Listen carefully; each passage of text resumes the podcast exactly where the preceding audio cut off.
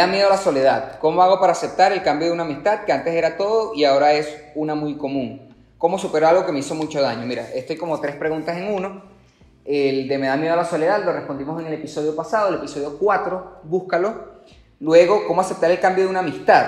Mira, el cambio de una amistad tiene que ver mucho con, con eso mismo de nosotros como seres humanos nos convertimos muy dependientes de las cosas que tenemos y vemos las amistades como una posesión.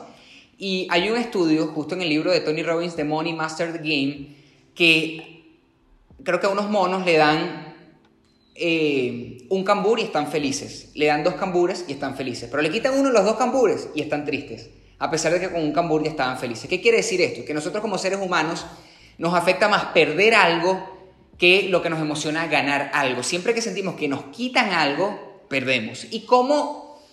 Eh, siempre que sentimos que nos quitan algo, nos sentimos mal. ¿Y cómo hacemos para evitar esto?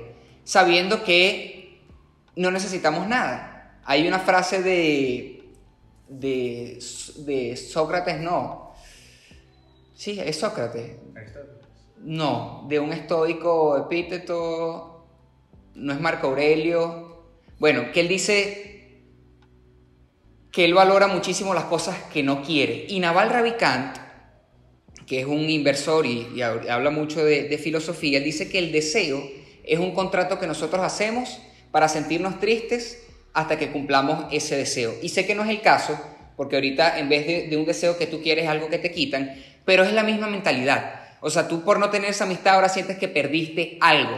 Por eso es que, por ejemplo, em, tú un familiar no hablas con él todos los días, pero se muere y te sientes mal porque ya no está. Pero resulta que en el día a día no siempre pensabas en él. Incluso tus, seres, eh, tus familiares más cercanos, tu mamá, tu papá, etcétera, en el día a día quizás tú no piensas en ellos, pero se mueren y te pega muchísimo porque em, obviamente sientes que perdiste algo y yo he dicho que en la vida no estamos preparados para, para ese tipo de pérdidas grandes. Nunca nos enseñaron y es la primera lección que, deberíamos saber, que todo es impermanente, todo se puede ir y tenemos que estar tranquilos en ese sentido.